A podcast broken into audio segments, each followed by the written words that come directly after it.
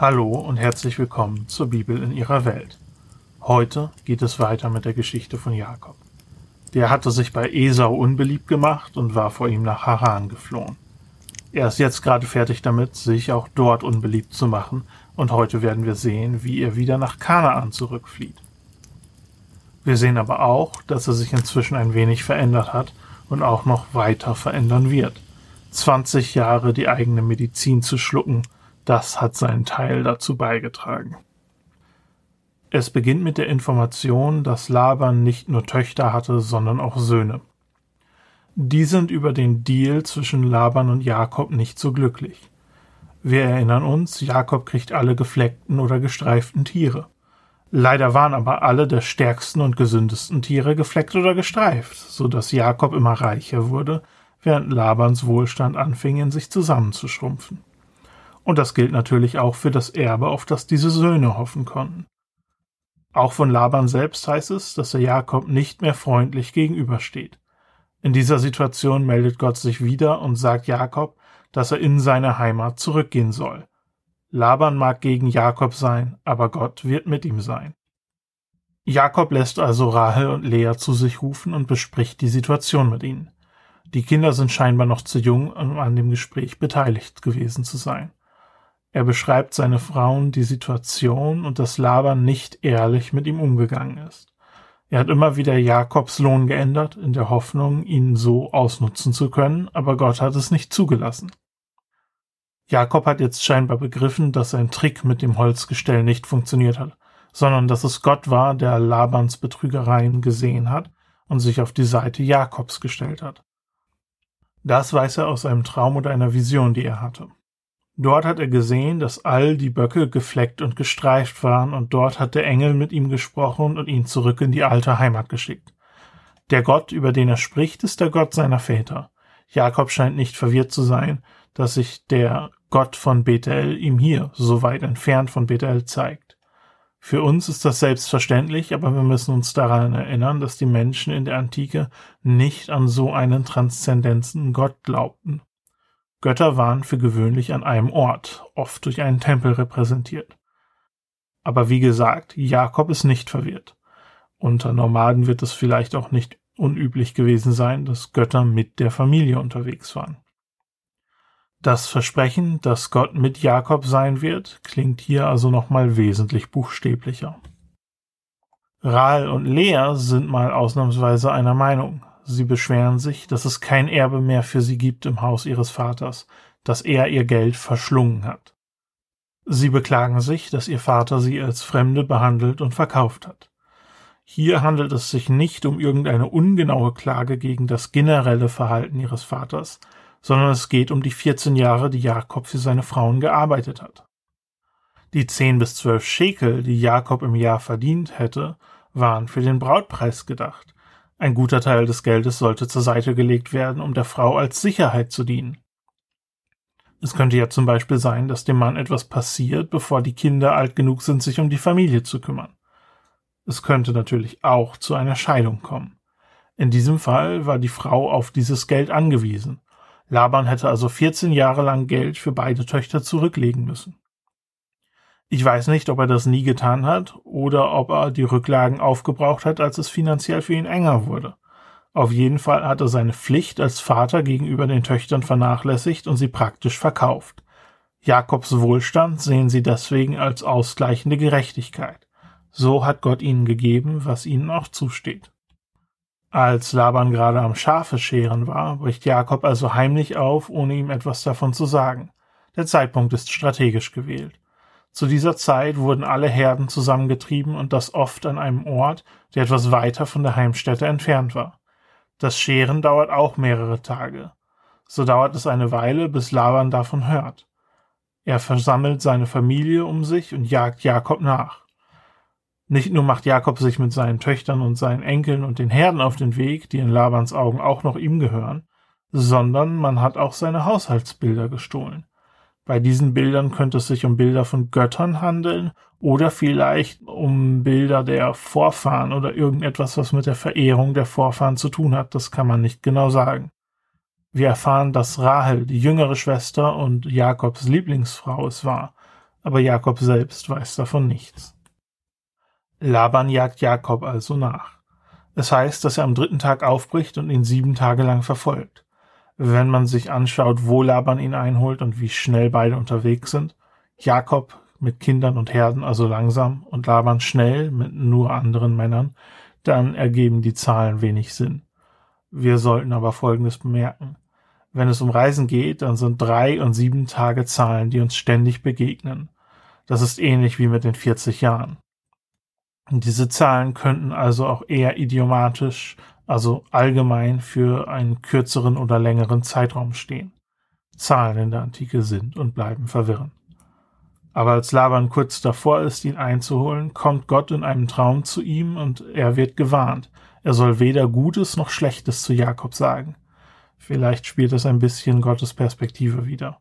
Gott hatte Jakob gesagt, dass er gehen soll, aber nicht, dass er es auf diese Art und Weise machen soll. Ein Lob kriegt Jakob dafür nicht. Aber Gott hatte versprochen, dass er bei Jakob ist und er beschützt ihn deswegen auch. Laban wird gesagt, dass er nichts sagen soll. Ich denke aber, wir können uns relativ sicher sein, dass er auch nichts tun soll. Am nächsten Tag holt Laban Jakob ein und er stellt ihn. Er fragt, warum er ihn so behandelt hat. Wenn Jakob hätte gehen wollen, dann hätte Laban ihn doch gerne mit einem Freudenfest weggeschickt. Ich muss ganz ehrlich sagen, ich kaufe ihm das nicht ab. Ich vermute, Jakob ging es ähnlich. Trotzdem kann Laban Jakob Vorwürfe machen. Immerhin hatte Jakob das Versprechen von Gottes Schutz. Laban betont auch, dass er jetzt die Macht hat, Jakob zu schaden, aber er wird es nicht tun wegen diesem Traum. Es bleibt also ein letzter Vorwurf. Warum hast du meine Bilder gestohlen? Jakobs Verteidigung ist einleuchtend. Er hatte gefürchtet, dass Laban ihm seine Familie entreißen würde. Was die Bilder angeht, schwört Jakob, derjenige, bei dem sie gefunden werden, soll sterben. Jakob weiß ja nicht, dass seine Lieblingsfrau die Diebin ist. Laban durchsucht also Jakobs Lager und er findet die Bilder nicht. Rahl hatte sie in einem Kamelsattel versteckt und sitzt darauf. Sie entschuldigt sich, dass sie nicht aufsteht, sie hat ihre Periode. Diese Verteidigung ermutigt Laban nicht allzu viel Zeit in Rahels Zelt zu verbringen. Auf der einen Seite galt Menstruationsblut als unrein. Die Bilder würden also entweiht werden, wenn Rahel darauf sitzt. Laban ist vermutlich also nicht auf den Gedanken gekommen. Auf der anderen Seite galt es auch manchmal als gefährlich. Es scheint mir so, dass es eine Menge Aberglaube um dieses Thema gab. Da Laban nichts findet, ist Jakob jetzt derjenige, der sauer wird. Essentiell fragt der Laban, was er eigentlich von ihm will. Wenn er Vorwürfe macht, dann soll auch Beweise vorliegen. Dann beklagt er sich über seine Behandlung. Jakob musste bei Tag und Nacht bei Hitze und bei Kälte auf die Tiere aufpassen. Er musste aus eigener Hand ersetzen, was verloren oder von wilden Tieren geraubt wurde. Und wenn Gott ihn nicht hier beschützt hätte, dann hätte er mit leeren Händen davonziehen müssen. Tatsächlich gibt es Hirtenverträge aus dieser Region, die ganz ähnliche Bedingungen auflisten. Jakobs Leben war also nicht so ungewöhnlich. Der Punkt, dass Laban ihm den Lohn ändert, ist aber eine gerechtfertigte Klage. Laban zeigt daraufhin seine eigentliche Einstellung. Die Frauen gehören mir, die Kinder gehören mir und die Herden auch. In seinen Augen ist Jakob ein Dieb, aber wegen dem Traum kann er nichts tun. Deswegen will er einen Bund mit Jakob machen. Sie stellen einen Gedenkstein auf und rufen den Gott Abrahams und den Gott Nahors als Zeugen an. Ob damit ein und derselbe Gott gemeint ist, kann ich nicht sagen. Beide versprechen, dass sie an diesem Grenzstein nicht vorbeigehen werden in der Absicht, dem anderen Schaden zuzufügen. Dann sagt Laban, dass Gott zwischen den beiden Wache halten soll. Das wird oft als Zeuge übersetzt, der den Schwur aufrecht erhält und denjenigen straft, der ihn bricht. Wir müssen uns daran erinnern, dass ein Bund damals oft Flüche beinhaltet hat für denjenigen, der ihn bricht. Eine andere Interpretation ist, dass Gott als Wächter zwischen den beiden sein soll, damit sie sich nie wieder sehen.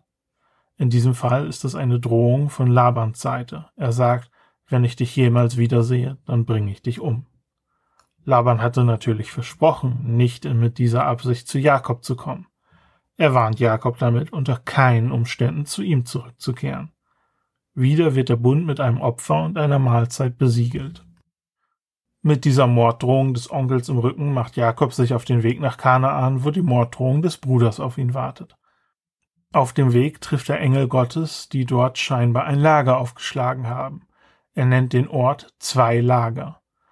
Es geht um sein Lager und das Lager der Engel. Die Engel sind scheinbar nochmal eine Art Bestätigung des Bundes, den Jakob und Laban geschlossen haben. Gott hat ihn gehört und ist wirklich Zeuge und Wächter zwischen den beiden. Um Laban muss Jakob sich jetzt wirklich keine Sorgen mehr machen. Dafür macht er sich umso mehr Gedanken um Esau. Und er sendet Boten, um sich bei Esau anzumelden. Der wohnt inzwischen schon nicht mehr in Kanaan, sondern in Seir, dem Land Edom, in dem seine Nachfahren, die Edomiter, nachher auch wohnen werden. Er kündigt sich an, erklärt, wo er war und dass er zurückgekommen ist. Er nennt Esau seinen Herrn und bittet darum, von ihm gut angenommen zu werden. Die Botschaft hat einen mehrfachen Zweck. Jakob will sich nicht nach Kanaan zurückschleichen und seinen Bruder überraschen. Er kündigt sich an, was dazu führt, dass der Konflikt auf die eine oder andere Art und Weise beigelegt wird. Jakob, der so oft davongelaufen ist, geht jetzt auf den Konflikt zu. Er macht auch deutlich, dass er Eigentum hat. Er ist also nicht gekommen, um zu betteln oder sein Erbe einzufordern. Er selbst hat genug. Jakobs Bote kommt zurück und seine Nachrichten sind beunruhigend. Esau kommt und er hat 400 Mann bei sich. Nur eine kurze Erinnerung an die Folge, in der Abraham in den Krieg gezogen ist. In Kanaan der Bronzezeit sind 400 Mann eine Armee. Es sind sicherlich viel zu viele Männer, als dass Jakob sich mit ihnen hätte anlegen können. Seine erste Reaktion ist deswegen, die Gruppe in zwei Lager aufzuteilen, damit wenigstens die Hälfte entkommen kann, wenn Esau sie überfällt. Dann sehen wir etwas Neues. Jakob, der Mann, der immer sein eigenes Ding gedreht hat, der immer irgendeinen Plan hatte, betet zu Gott. Er bekennt, dass er unwürdig ist, dass Gott ihn reich beschenkt hat und bittet, dass Gott ihn beschützen wird, denn er fürchtet sich vor Esau. Er hat auch Angst um seine Frauen und Kinder, also bittet er um Errettung und erinnert Gott an all seine Versprechungen. Nachdem er gebetet hat, fängt er doch wieder an, Pläne zu schmieden. Alte Gewohnheiten sterben nur langsam. Aber ich denke, da ist auch nicht unbedingt was Falsches dran. Er teilt seine Herden auf und sendet einzelne Gruppen voraus, Esau entgegen. Wenn sie ihm begegnen, sollen sie ihm sagen, dass die Tiere ein Geschenk von Jakob sind und dass Jakob selbst hinterherkommt. Die Geschenke sind dabei eine große Menge, mehr als eine kleinere Stadt einem Eroberer als Tribut hätte zahlen können. Diese Strategie hatte vermutlich mehrere Hintergedanken. Der erste offensichtliche ist, dass die Geschenke Esau vielleicht beschwichtigen. Der zweite ist aber, dass Esau viele Männer mitgebracht hat und denen vielleicht Beute versprochen hat. Auf diese Art und Weise könnten die Männer die Beute bekommen, ohne all das Töten und Plündern, das sonst noch dazu gehört. Der dritte Punkt ist auch, dass Esaus Gruppe mit den Tieren langsamer und lauter wird, so dass es für Esau schwierig wird, einen Überraschungsangriff zu starten, falls das sein Plan war. Dann schickt Jakob seine Kinder, seine Frauen und seinen Besitz über den Fluss. Er selbst bleibt als letzter auf der anderen Seite. Bevor er den Fluss überqueren kann, begegnet er einem mysteriösen Mann und die beiden kämpfen. Der Mann stellt fest, dass er Jakob nicht überwinden kann und berührt seine Hüfte, so dass sie ausgerenkt wurde. Dann sagt er, dass Jakob ihn gehen lassen soll, denn der Tag bricht an.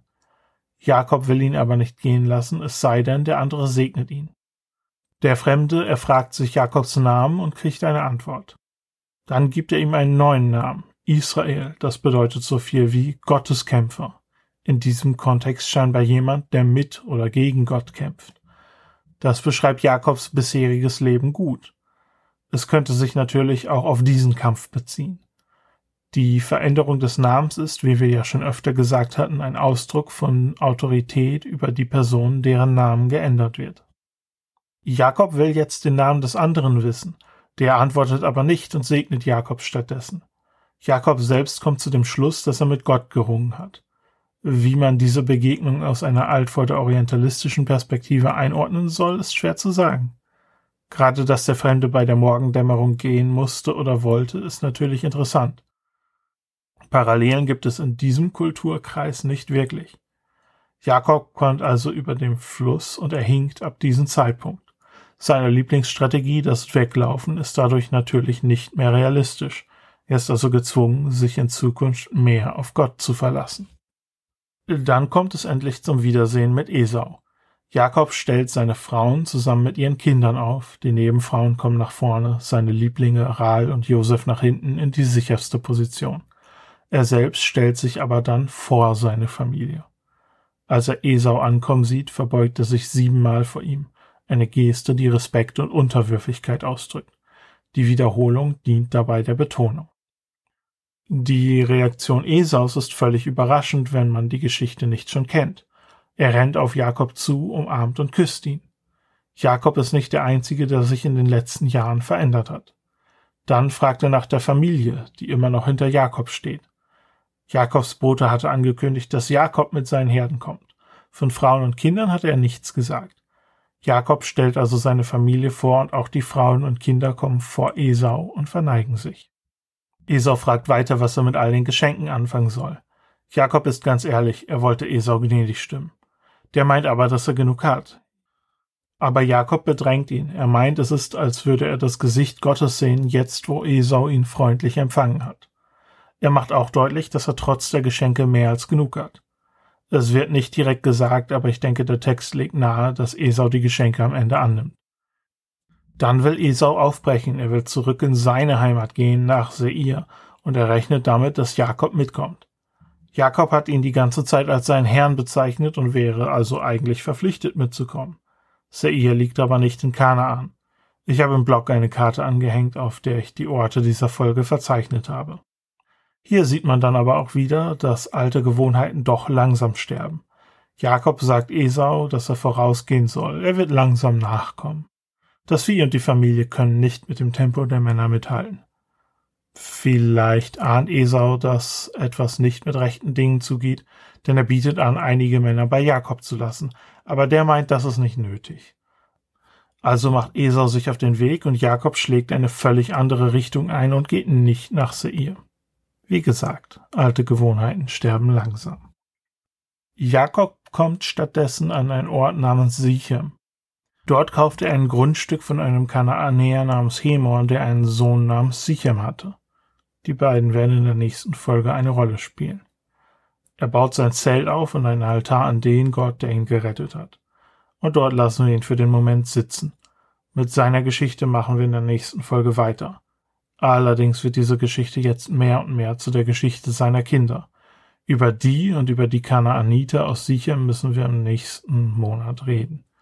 In der Mitte des Monats habe ich aber wieder eine kleine Vertiefung für euch. Wir kommen jetzt sehr schnell zu der Geschichte von Josef und seinen Brüdern, und damit wird es auch bald Zeit für unsere nächste Reise nach Ägypten. Dort hat sich auch einiges verändert, seitdem wir das letzte Mal dort waren mit Abraham und Sarah.